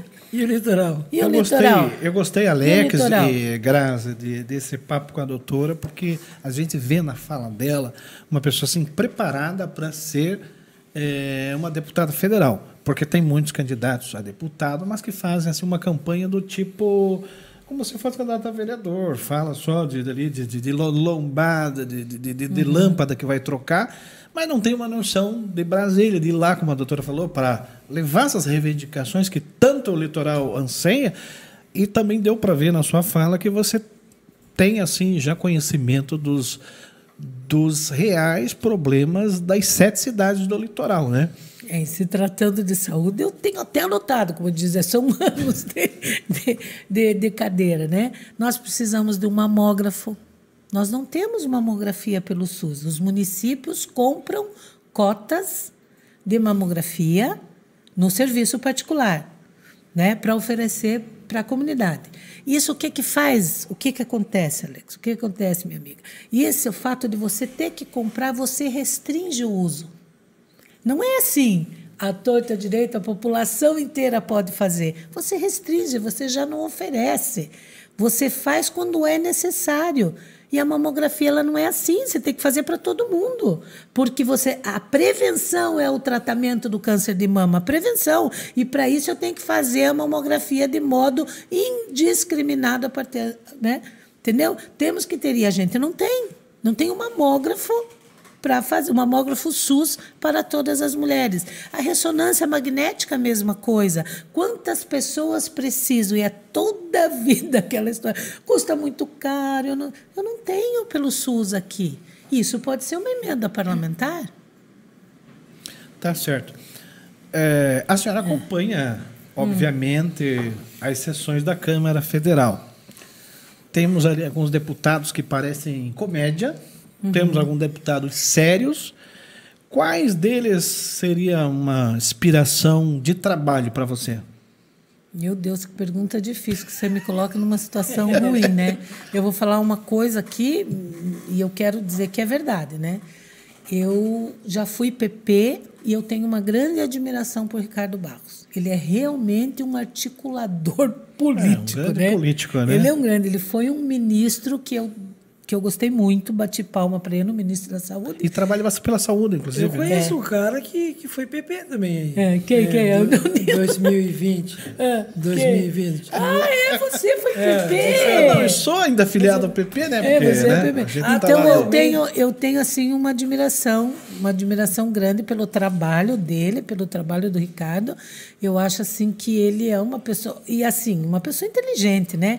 Estudiosa, estudiosa, porque não adianta você se jogar lá e não estudar, né? A gente tem que estudar tudo, ver desde as necessidades, cada, cada projeto de lei que vir, vou ter que sentar, estudar, debater com as pessoas, com um grupo de pessoas, né? E projetos de lei que nós vamos ter que fazer aqui do litoral com a participação de todos vocês, né? Tem que estudar, gente, não tem outro jeito. É a primeira vez que você sai candidata federal? Sim, é a primeira vez. Ah, legal. E quando foi que tomou essa decisão? Assim, estava deitada numa rede? Opa, vou sair candidata. Ou como foi mais ou menos estilo do meu pai. Tomaram a decisão por mim. Ah, entendi, entendi, entendi.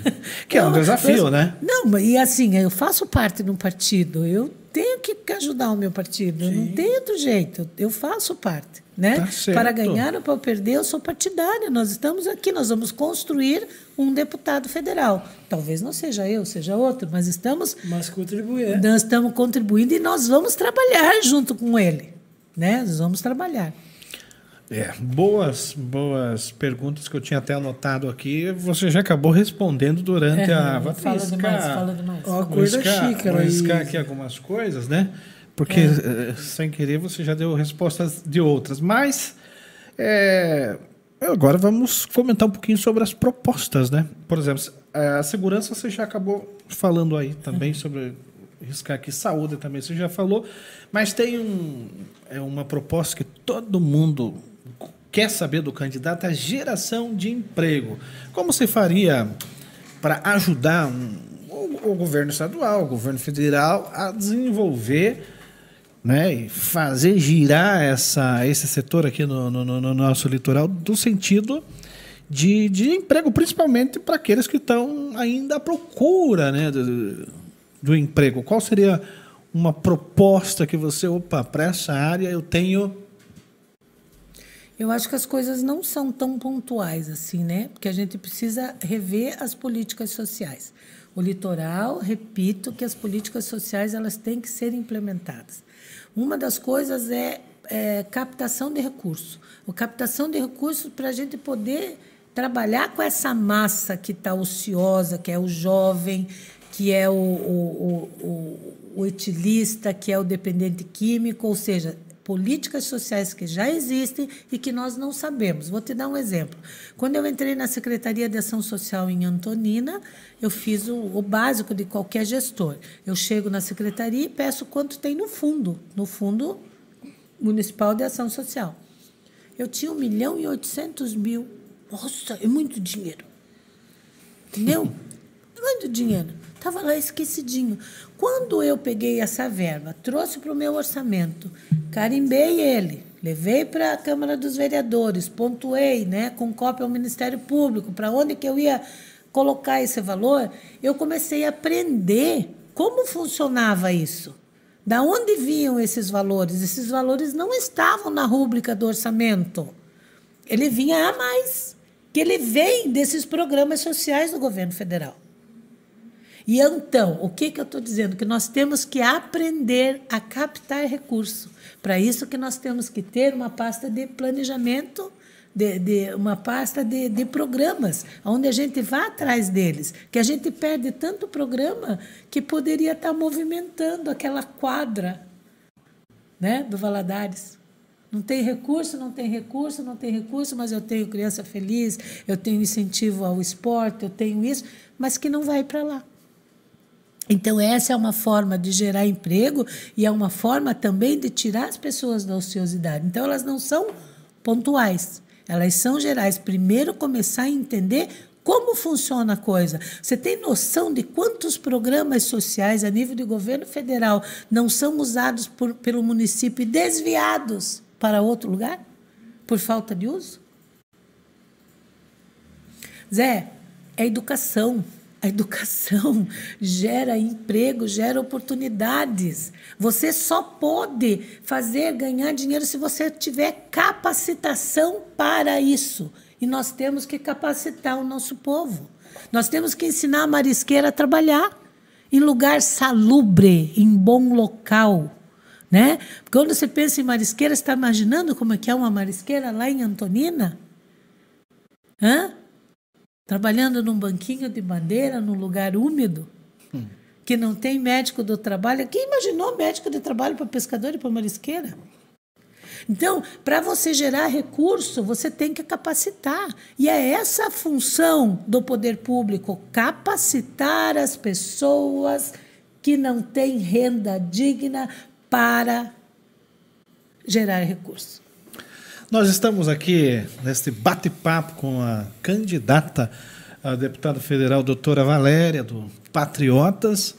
E eu sei que você está gostando, ela está falando agora da fase aqui das propostas. É, Grazi, você acompanhou aí né, uma boa fala dela. É, você ainda tem mais? Tem, tem uma pergunta. Hum. É, relacionada às eleições. Muito se diz assim, eu pouco acompanho as redes sociais, mas muito se diz em voto nulo. Até algumas pessoas que, que eu conheço, eu pergunto quem, quem vão votar. Eles falam assim: ah, eu vou votar nulo, porque político não presta, porque não sei o quê, eu vou votar nulo. Na sua opinião, o voto nulo é muito pior do que, do que votar em um candidato que talvez a pessoa não acredite? É, é tão destruidor, vamos dizer assim? O voto nulo para a senhora? Do que, do que a vo... pessoa votar num, num candidato que, na opinião dela, tanto faz, assim?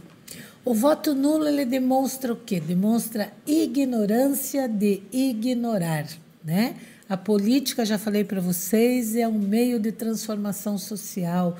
A política é o meio de, de transformar. A política é importante, ela gera o mundo. Ela gera o mundo.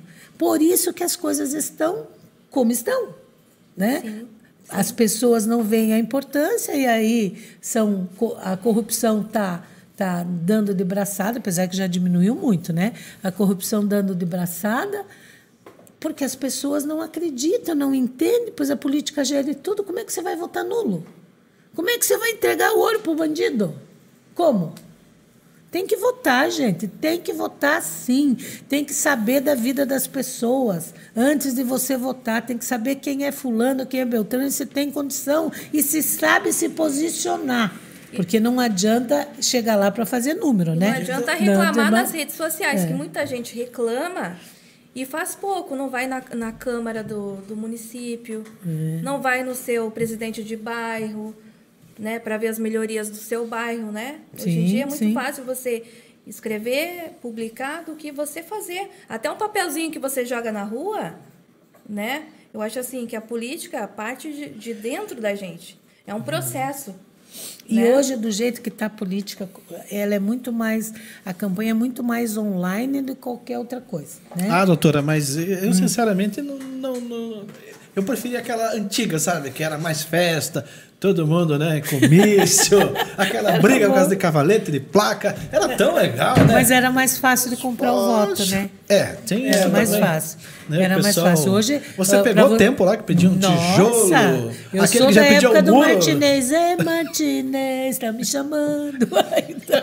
Tempo que- Logo que eu terminei a faculdade de enfermagem, 89, eu sou Esse aí é o tempo que eu já pedia o muro direto, né? Hoje, Nossa, hoje em dia era- ainda tem eu, tijolo. saía, né? eu saía com uma pastinha pedindo ultrassom para as minhas pacientes. Eu era eh, diretora do, do Centro da, da Mulher e daí faltava ultrassom, entendeu?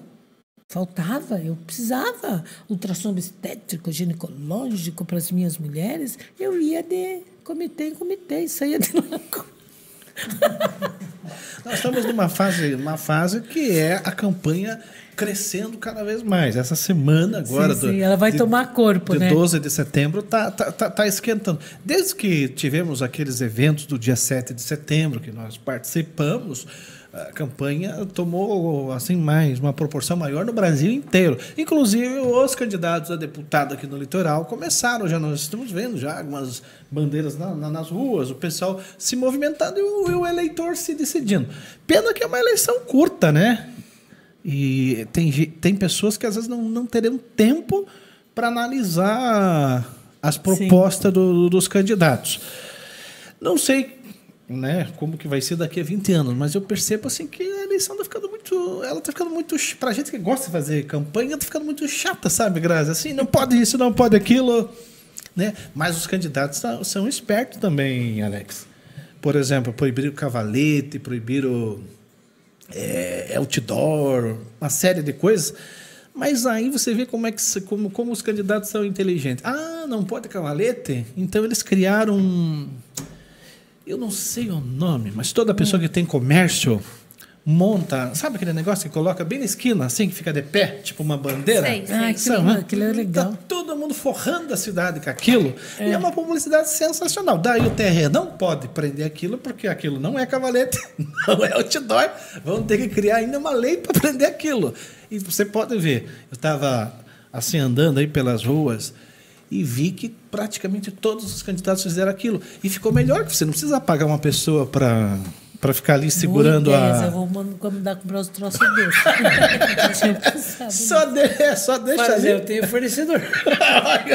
Só deixa ali de pé, Por isso que é Grazi. R$ 9,90. Eu falei, nossa, troço tão barato. É, mas é mais econômico, chama mais atenção É. e você só paga um para ir lá recolher. Pronto. Não, e, quando, e quando lançaram, assim, isso há, acho que de dois, Nós vamos ver o nome depois do. dois, dois, três anos atrás, Antonina vai ser bom. quando lançaram esse para propaganda de empresas, né? Quando foi lançado isso, era 250 reais um daqueles. É verdade, é verdade. Quando saiu, quando, Quando começou saiu. Por isso que eu achei o preço. Por isso que eu quando eu vi aquilo ali, eu falei, hoje não é está mais barato. Só que agora estão colocando aquelas pedras de. de- de- Ah, mas a, a pedra segura, né? o vento não. É, mas o, o- o normal acho que era com uma base meio É, de, de ferro. ferro, então, é. acho que era mais É, principalmente os candidatos a uma pedra. Por exemplo, passei na Vila Guarani, tem. No Aeroparque, tem. Na... Deixa eu tomar aqui, que a caneca já te avisou, né? Vamos lá, então, para uma Pega pergunta importante, eh, doutora. Qual, qual é a necessidade do povo do litoral nesse momento? É saúde, está muito. E vou, vou falar uma coisa e vão ficar bravos comigo, né? Mas a saúde ela está mal gerenciada, né? Gerencia a saúde quem não tem conhecimento técnico pela, pela necessidade dos cargos. Né? Então, ela está mal gerenciada, as pessoas não, não estão sendo bem atendidas. Saúde. Saúde e segurança. Isso é o primordial.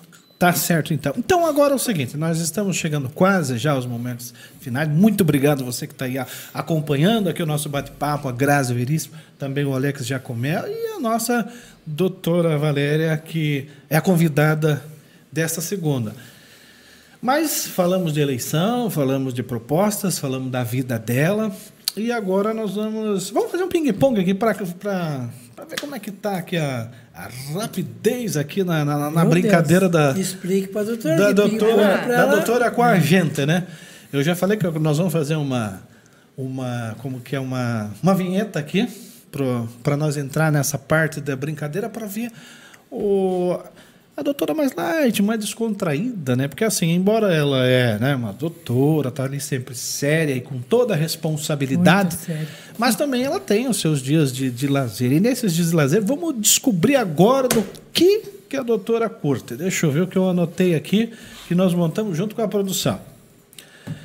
É, doutora, naquele dia que você está de folga em casa e tem um jogão de futebol, torce pro coxa ou pro Atlético? Atlético. Atlético? Opa! Gostei! Que isso, Zé? Atleticano Sim, agora? Ah, não vai, sim. não vai É, trabalhar Atlético. no branco. Atlético. É. Ah, quer dizer, não, quieto, calma, calma, deixa eu me justificar, senão o Alex vai me. É o seguinte, eu torço para Atlético quando é a nível Sim, Paraná. Mas, mas, é. se for Atlético, Branco é se for Atlético e Rio Branco. Rio Branco. Não, eu torço Rio Ah, Branco. Rio Branco, Rio dizendo- Branco. Inclusive, né, eu ainda não tenho a camisa nova do Rio Branco, mas tá para sair, né? então, beleza, beleza, vamos, vamos lá. É. A Alex não gostou nada de. Mas tudo bem. Torcemos pro Rio Branco, tá certo? Vamos Tá continuar. lá. aqui no caderno. É. É, Não, o pessoal que vai Presentes. trabalhar é tudo atleticano também. Tem- Presentes. Às vezes a pessoa ganha um presentinho, né? Prefere ouro ou diamante? Ai, os dois, Os né? dois. Ouro e diamante eu quero. Tá Não quer certo. Esse negócio de bicharia? É. É.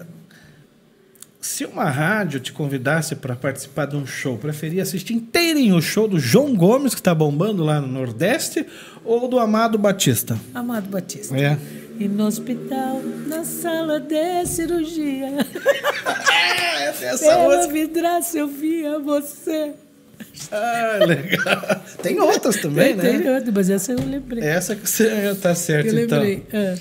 Vamos lá, continuar. E aquele dia assim também de folga em casa e tem dia que a pessoa quer. Por exemplo, uma vez eu, uma vez eu fui almoçar com a doutora, foi um almoço, sabe aquele que vem camarão e é tanta coisa que você não sabe por onde começa e, né? Tivemos um almoço caprichado. Mas tem aquele dia também que a pessoa não está com tanta disposição, vamos dizer, para fazer o e dá para fazer um macarrão com carne moída, outros preferem colocar uma vina, fica legal também. E tem aqueles que preferem estrogonofe, né? Eu não tá tendo perguntar para você, mas é para ela. Qual você prefere dos Ai, dois? não- eu, macarrão com, com vina, então Com é mais vina? rápido, porque vai ser o miojo mesmo. Ah, entendi. miojo. É tipo, esse aí acho Zé, que- eu não consigo ficar em pé para escovar os dentes. Eu vou ficar em cima do fogão. Mas É, quando vocês, quando vocês estão lá no Samuca, eu vi que a, a sala lá é agitada, né? Uma vez fui tentar falar com ela, falei, não, pensei, esperei um pouquinho, falei, meu, não sabia que era assim. Fui lá para ver como que é o assento lá. Aquela loucura total, né? E eu falei, meu, ah, não tem como eu tirar ela dali. E aí fui falar com ela outro dia. Mas numa loucura daquela e deu fome, precisa comer. como é que faz pro, daí? Liga pro, pro, é, é pro cabelo, né? liga pro cabelo, pro sereia. Ah, tem liga, todo o esquema nossa, já. Ah. o, Pede esti- o o, iFood, é, o, o house lá, o stick house, entendeu?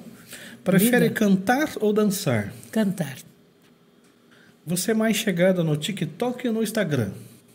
No TikTok. Porque, não Você tem TikTok, doutora? porque eu não, me- não sei mexer no Instagram. No TikTok ainda dou umas cacetadas, mas ali não. Ah, e tem uma dancinha lá da doutora e tudo? Não, não. Ah, eu não, ainda não. consigo, só se for na cadeira de roda. Assim. Nós temos, inclusive, o podcast no TikTok, É, né? já tá lá também. Vocês podem acompanhar cortes o lá. nosso podcast no TikTok, é verdade.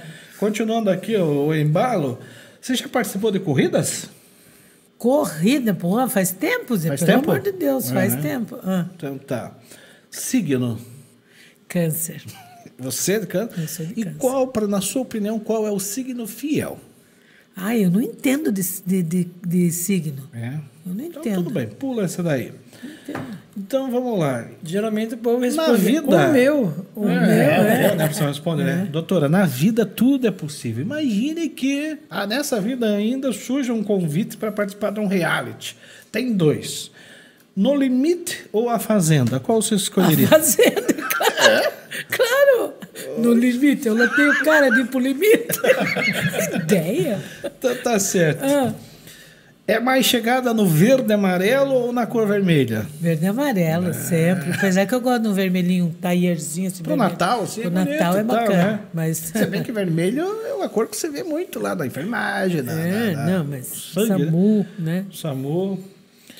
Vamos lá, essa outra aqui. É suco de couve ou suco de hortelã? Na tu- Hortelã. Hortelã? Hortelã gosta, hortelã com abacaxi, hortelã com couve. Na verdade, eu hortelã. errei aqui, Grazi. Estava anotado assim, suco de coco ou suco de hortelã. Quer mudar? Ou Não, fica hortelã hortelã? é bom. Hortelã com é bom. hortelã é bom também. Nossa, água saborizada com Já hortelã. aproveita é e já bom. fala, o hortelã faz bem para algum... Pra digestão, né? Ah, é? Pra Tá digestão. E, e mata a bicha, né? Tem que tomar cuidado para tomar. Ai, meu Deus, meu Deus, o livre. Vamos lá, Corta então. essa. Do, do preconceito. Mas Ô, Não, tem que explicar qual tipo de bicha agora. é bicha de bicha. É, É, bicha. ela Telhas, diz- É, telhas. é, não, não. É. É, porque é o bicha. Meu Deus. é, vamos Meu lá. Deus. Jabuticaba ou açaí? Açaí, né? Jabuticaba dá problema, né? Sério? Claro, vai Açaí? tapar. Ah, Vai entendi. tapar. É, faz o contrário. É, aí a, bicha, a bicha não sai, né? Fica tapado. Né? Ai, ai, ai. Você já brigou por causa de política? Lembra de algumas? Nossa, 250 mil vezes. E sempre que precisava. Meu Deus. É. Em casa, é mais chegada em colocar ali um clipe para assistir uma música bacana ou assistir um documentário? Ou os Nenhum, dois? eu não, não curto televisão. Ah, não? Normal, canal. Eu assisto um filme, mais alguma celular? coisa assim. Mas eu não assisto canal normal, Globo, SBT, nada, nada. Eu não ligo a televisão. Tá, vamos uma pergunta séria agora. É. Vamos lá olhar bem para ela. Ai, meu Deus. O que te dá paz? Me dá paz é ver meu filho bem. Isso me dá uma paz que você não tem. Se ele estiver bem, para mim tá tudo bem. Lembra de uma novela que você conseguiu assistir mais de cinco capítulos? Ai, lembra que Rei Sou Eu, lembra dessa novela? O Zé Ah, lembra? você, Alex. Você lembra, Rei né? Sou Eu. É uma, uma novela que eh, satirizava o Brasil. E o rei era. Acontecia de tudo que era esquisito, entendeu? Ne- Nesse reinado. Era uma. uma- um- era bem bacana. Dá pra procurar lá no Globo. Que Play, isso, ah, Zé. É, dá pra procurar. Vamos lá, Um filme. Um filme. Como é que é o nome daquele Ghost, né? É Isso. isso, isso. Já plantou alguma flor? Meu Deus, não. Não, já plantei sim. Obrigada, mas plantei lá umas Tem lá alguma na margaridas, tua né? casa, assim? Tem, tem, tem. É. Então, ok. Uma música que de vez em quando você gosta de cantar. A cor dessa cidade sou eu, o canto dessa cidade é meu. Oh, tá afiada, doutora. Isso aí. Aonde você vai? Onde vai estar a doutora Valéria no Réveillon? No Réveillon vou estar na minha casa, com, Antonina, com a minha então. família. Tá é. certo. Cinema ou futebol? Cinema. Gosto muito de cinema, ensinei meu filho, desde, como a gente morava em Antonina, não tinha muitas opções assim de, de cultura, a gente, eu, eu investi no cinema e hoje ele faz produção de mídia nos Estados Unidos. Investi feio. Tem um esporte, doutora, que opa, tá passando na TV, eu tenho que ligar a TV para assistir, ou se está tendo em alguma quadra, a senhora corre lá. Qual é o esporte que é seu preferido? Não tem esporte Não? preferido. Nem o jogo de dama, assim, não faz? Não, não, quando? natação eu gosto. É. Ah, vôlei, né? O vôlei, vôlei é bom.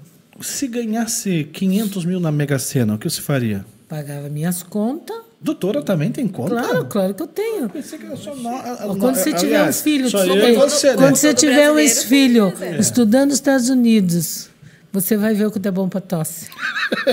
3 mil dólares só de. de, de é, você vai ver só. Você não vai pegar. Esses quinhentinhos já ia para tudo transformado em dólar na conta dele. Ia converter. Já converti. Prefere, É. prefere ir assistir um desfile ou ler um livro ou os dois? Desfile que de modas? É, desfile de Miss Antonina, sei lá. Ah, eu gosto de desfile. Gosta? Eu gosto. Eu acho bacana. É gostoso, é bonito. Tudo que tá, o povo é cheiroso, né? Eu gosto, gosto de desfile. Um jogador marcante. ah, Neymar, né? E Neymar e Garrincha. Olha, é do Garrincha. hein? Garrincha, Isso aí. Rivelino. E para fechar o nosso ping-pong, É. o que espera da Copa? Final, Brasil e quem? Ah, eu não sei quem, mas eu, nós temos que ganhar. Mas acredita que o. Eu não quero que- saber como você acredita na Copa do Mundo? Vai Tá dar tudo Brasil? bem, Brasil e Argentina e nós vamos ganhar? O que nós temos que ganhar? Tirar aquele asco, aquela coisa, entendeu? Ganhar, ganhar. Tirar, tirar o atraso. do Atraso, É pelo amor de Deus, pelo amor de Deus. Então É. tá certo, nós estamos conversando aqui com a doutora Valéria e a última pergunta para nós encerrarmos aqui, Grazi, a nossa bate-papo de hoje é por que todos que estão acompanhando têm que votar na doutora Valéria? Porque eu acredito nas pessoas, eu acredito na política, acredito no ser humano e eu sei dar o retorno. Né? Eu acredito que eu vou ser uma ótima deputada federal, porque eu vou cuidar de você, vou cuidar de você e vou cuidar de você pessoalmente. Obrigado. Suas considerações finais e agradecimentos. Gente, é muito importante que o bairrismo agora seja, falar, né? seja exaltado. Nós temos um litoral maravilhoso, né? Tá tudo pronto, agora só falta cuidar das pessoas. Só falta fazer com que as pessoas do litoral sejam importantes, tenham qualidade de vida e sejam felizes realmente. Nós somos felizes, mas nós precisamos condições para ser mais felizes ainda. Então, vamos lá, gente. Vamos comigo. Vamos lá de 5192, né? Lembrar de que cuidar do Paraná e cuidar do litoral é cuidar de você. Vamos junto. Muito obrigada. Muito obrigado pelo espaço, muito obrigado pela oportunidade de estar aqui. Quero dar os parabéns ao estúdio. Estúdio, como é o nome? Opa Filmes. Opa Filmes, um espaço maravilhoso que eu não conhecia e quero dar o parabéns para vocês assim, né, pelo investimento, pela vontade, pela vontade de crescer. Parabéns mesmo e muito obrigado por estar aqui. Obrigada. Doutora, eu quero bater outros papos com a senhora após as eleições aqui também. Vamos, né? Sim, Eh, sim. vamos falar de outros assuntos. Eu acredito que daí aquela correria já está mais. né? E vamos poder falar. Então, eu agradeço. Obrigado, Alex, pelo teu Valeu, teus Zé, comentários obrigado. hoje. Obrigado Grazi, valeu aí por ter atendido o nosso convite e agradeço. por sempre acompanhar lá o, o o podcast. Agradeço vocês que acompanharam todos os podcasts até agora. Às segundas-feiras sempre vamos ter uma, um convidado especial. Na próxima Não segunda. temos ainda, né? O Temos convidados Temos, sim. Na próxima segunda vocês fiquem atentos porque continuaremos falando sobre política. E hoje, doutora, um abraço então a toda a sua equipe lá que está trabalhando firme e forte. Te desejo boa sorte, né? Que você Tem mais vê- uma coisa. Ah, tem mais. Tem uma coisa que é importante falar sobre acessibilidade, né? O que, como é que a pessoa com deficiência se move no litoral? Hoje foi uma, um exemplo, né? Eu tenho dificuldade para subir escadas e cheguei aqui e encontrei um, No elevador. um elevador. legal. Né? Teve uma outra pessoa que eu fui ser entrevistada e não tinha, tive que subir vários lances de escadas e isso me causou algum desconforto e dor. Então, a acessibilidade é muito importante no nosso litoral. A gente tem que dar uma observadinha, né? Se o cara consegue andar de Uber, se consegue andar com a sua cadeira de roda Aí, Alex, pelas ruas. Você acertou ao né? escolher esse local, viu? Certo? Não, eu confesso que eu nem sabia que Eu tinha isso aqui que- também. É, Nossa, esse elevador só descobri que existia hoje. eu Hoje, não sabia. Nossa, Também mas não é um respeito muito grande pelas pessoas, Sim, né? sim. Porque você não sabe, o- a pessoa que tem deficiência, ela quer esconder, ela não quer. É, ser constrangida, na, na, né? Você subiu uma escada tudo torta, de um lado, né, Neto? de um lado e do outro, não conseguir subir, parar, sabe? É, é constrangedor. A mesma coisa você ir num banheiro que você chega lá, não tem uma barra para você segurar, um assento elevado, é difícil. Então, para a pessoa que tem a deficiência, é um carinho. É. Eu queria agradecer todos os, os, meus amigos, a minha família que sempre acompanha também o, o podcast e sempre está ali passando ideias e registrando. É, Grazi, suas considerações também, seus abraços. Então, eu quero agradecer a oportunidade de estar aqui, Zé. Obrigado pelo carinho, pelo convite, né? Obrigado. Você é um muito querido. Eu desejo boa sorte para você. que Deus obrigado, te abençoe. Obrigado, obrigado. Que você realmente ganhe e faça muito pelo nosso litoral, porque pelo pouco que a gente pôde ver, né? A senhora passou uma excelentíssima, boa impressão. Viu? Muito querida, muito simpática. Você também, Alex, né? Isso. Alex também, prazer em conhecer. Quero mandar um beijo pro meu esposo, Bruno. Ah, ele está aqui nos bastidores, né? O Bruno, bastidores. né? Beijo, meu bem. Aí Quero é mandar Bruno, um beijo né? também para minha você, família, né, que está acompanhando Meu aqui Deus, também. Eu mandei beijo para ninguém. e para todos os meus amigos, né, também que estão curtindo a página aqui. E agradeço a oportunidade, obrigado pelo carinho. E para os ouvintes também, né? Isso. Eu vou pedir para o Alex também mandar os abraços Não, dele, eu que eu sei que, eu sei que né, muita tem gente todo o vai pessoal. Dar abraço, vai faltar alguém, vai dar problema. É? É. é. Então, doutora, só registra. Só filhos eu tenho sete. Os beijos? Os be... Pô, que isso? O que, que é o negócio? Só Vou filhos, laquear você aqui ao vivo agora! só, só filhos eu tenho Hã? sete, você imagina. né? Vasectomia nele já!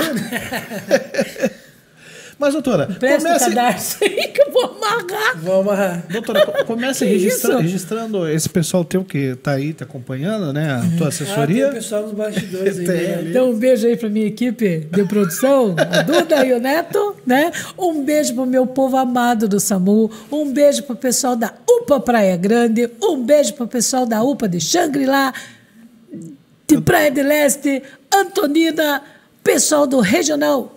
Né? Tem que mandar beijo. é, e tem, todos não, os meus amigos. E um beijo especial pro Preguinho, que é o rapaz da recepção da UPA Praia Grande. Beijo, pronto. Legal. Então tá aí registrado os abraços. Quero também, só para finalizar, um super abraço a todos vocês que estão acompanhando e que estão aí curtindo e fazendo os comentários da live de hoje. Obrigado e até então a próxima, né? O próximo encontro. Valeu, doutora Valéria. Obrigada. Um abraço a todos.